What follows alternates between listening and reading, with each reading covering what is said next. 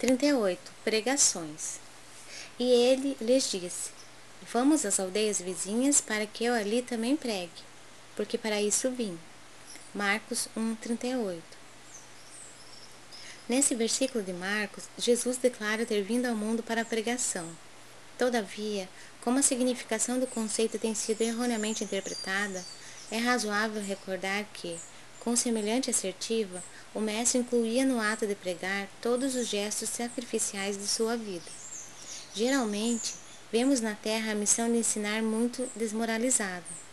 A ciência oficial dispõe de cátedras, a política possui tribunas, a religião fala de púlpitos.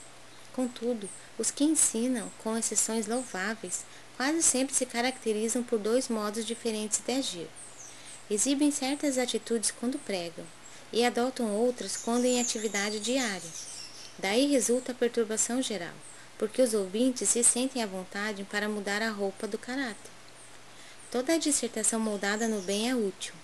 Jesus veio ao mundo para isso. Pregou a verdade em todos os lugares. Fez discursos de renovação. Comentou a necessidade do amor para a solução de nossos problemas.